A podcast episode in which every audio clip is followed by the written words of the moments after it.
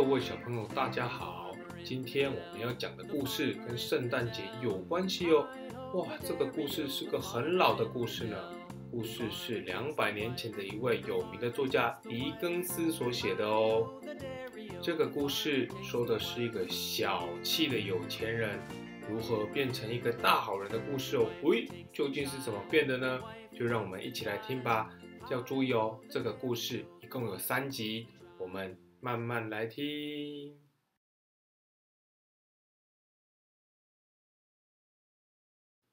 圣诞颂歌》第一集。从前有个有钱的老板，名字叫做石谷鸡。虽然他很有钱，但是他很小气，对别人吝啬，对自己则更加的吝啬哦。故事要从七年前的新年前夕说起。石谷基常年的合伙人马里死了之后，他渐渐变成一个唯利是图、几乎不愿做任何与赚钱无关的事情的人。无论是面对慈善团体，还是穷苦的小孩子，他都不愿意施舍一分一毫。他也不喜欢社交，更不愿庆祝圣诞节，认为他根本就是一年一度的大骗局。讨人厌的变着一些魔术法器，让大家掏钱出来买东西庆祝，或者是吃喝一些不必要的东西罢了。这天，石谷基坐在他与马里一起开的公司里。这间公司的名字很简单，就叫做石谷基与马里公司。现在是圣诞节的前夕，石谷基与他的助手鲍勃依然辛勤工作着。天气非常非常的冷。石谷鸡却舍不得在火炉中多加几块煤炭，使鲍勃身体上裹着厚厚的棉被工作，还是不停地发抖。这时，石谷鸡的外甥福瑞德来访，祝他圣诞快乐，并且邀请舅舅石谷鸡隔天到家里共享圣诞晚餐。没想到，却因此挨了石谷鸡的一顿骂，说他好吃懒做，是不是有什么企图要找他商量，想跟他借钱，还是想骗他的钱？之后便把弗瑞德给轰了出去。石谷基在办公桌前发牢骚，突然又有人敲了门。石谷基有点不耐烦：“这么冷的天气，是谁呀？烦死了！”但他还是去开了门。“你好，石谷基先生，圣诞快乐！我们是救贫慈善的募款人，希望你能够为一些穷人捐款。”小气的石谷基听完，立刻把他们赶走，甚至冷酷地答道：“穷人如果饿死，那最好就饿死好了，顺便解决人口过剩的问题。去去去去去去，不要来这里触我眉头！”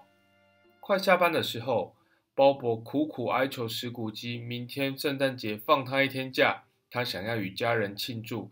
这时，石谷基冷嘲热讽地百般刁难他了好久，但是最后还是很不情愿地答应了。可是啊，他要求鲍勃为了补偿自己的损失，要他圣诞节隔天提早到公司上班。下班后，石谷基回到家，那是一栋属于前合伙人马里的房子。但是啊，小气万分的石谷基把它占为己有，而且把里面大多数的房间都出租给别人，收租金赚钱，只留一小套房给自己住。那间房间里面几乎什么都没有，只有一张烂床，还有一张小桌子。整年呐，又黑又冷。当石谷基脱好鞋子打开门的时候，他的门环竟然一度幻化为马里苍白鬼气的脸庞，吓了石谷基好一大跳。啊，这这这什么啊？但是那阵白烟一下子就消失了。搞什么？是不是我太累了，产生幻觉？可恶的鲍勃，让我这么累还敢请假，哈！然而石谷基不知道，这将只是他接下来一夜惊魂的前奏曲而已。被白烟吓到的石谷基仔细检查家中每个角落，确定一切都没事之后，安心的换上他的睡衣还有睡帽，坐在壁炉前吃晚餐。那是一碗没有任何配料的白粥。就在这个时候。奇怪的事又发生了。当石谷基喝了一大口粥之后，抬起头，发现壁炉的每块瓷砖上都出现了马里的脸。呃，这这什么东西呀？石骨鸡骂了一声，以为又是自己脑袋不清楚，来回走动几次，想把这个幻觉甩掉。重新在壁炉前坐下后，他看着一个废弃已久的通讯铃，这个铃铛竟在他惊恐的目光中开始摇晃，当当当当，还带动了屋内所有的铃铛发出巨响。过了一下子，铃声停完，可怕的是，又从远地传来一个金属拖地的声音，锵锵，锵锵，好像是一个人拖着沉重的铁链在走路一样。这个声音越来越近，通过了大门，走上了楼梯，直到石谷鸡无法再安慰自己这一切都是幻觉，因为在下一秒钟，当他。面无血色的门前出现了那个金属声音的东西，穿过了门板，进到他的房间当中。那是死了七年的马里，他的身上有一条无数的账簿、房地契、钥匙，还有钱箱、钱袋所组成的沉重锁链缠绕着。因为马里在世的时候错用他的生命。跟石骨鸡一样，对人也不关不切，没有任何的慈悲。如今被罚在无止境的悔恨当中，要拖着这个处罚的铁链走路，而且不能休息。这些铁链上面所绑的，都是马里生前最看重、最珍爱的东西，死后却成为他永恒的负担与折磨。马马里，你不是死了吗？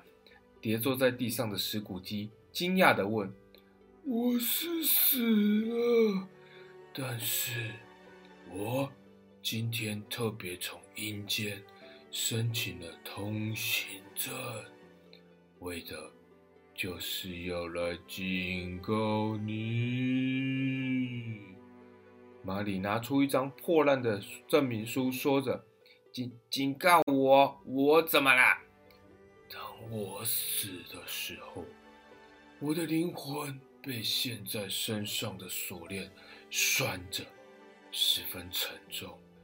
七年前，在我的丧礼上，对，就是那个你用最少的钱为我办的穷酸丧礼，我竟也能看到在你身上的锁链。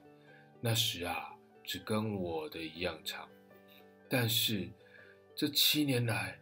你持续苛刻的练财，程度早已胜过当年，所以你的铁链已经不知道增加了几倍的长度，因此你的下场将比我的更加凄惨。幸运的是，今天晚上将有三位圣诞精灵到访，他们是你唯一得到救赎的希望。马里讲完，还不等石骨鸡问个明白，手上的通行证便羽化粉碎。阴间的使者瞬间就把马里带走了。哎哎哎哎哎，这这这怎么不见啊？石骨鸡吓得浑身发抖，但同时半信半疑，自言自语地说：“这这一切都是真的吗？还是又是另外的幻觉？”算了，不论如何，我还是先好好睡一觉吧。希望明天早上起来，什么都不要再出现，我的生活又可以恢复正常。于是石骨鸡把头盖在棉被里，赶快睡觉去喽。然而事与愿违，半夜里石谷鸡忽然醒来，房间的地板不断的震动，而窗帘更是猛烈的疯狂飘着摇着。天花板上的吊灯开始不断的旋转，石谷鸡被这景象吓到双腿发软。这时，突然一阵白光出现，一位圣诞精灵依马里所言来访。他浑身发着光芒，头上还戴着一顶巨大的尖帽，伴随着浑厚的声音说：“石骨鸡啊，石骨鸡，你你你你是谁呀？”哎呀，看来你的朋友马里没有告诉你吗？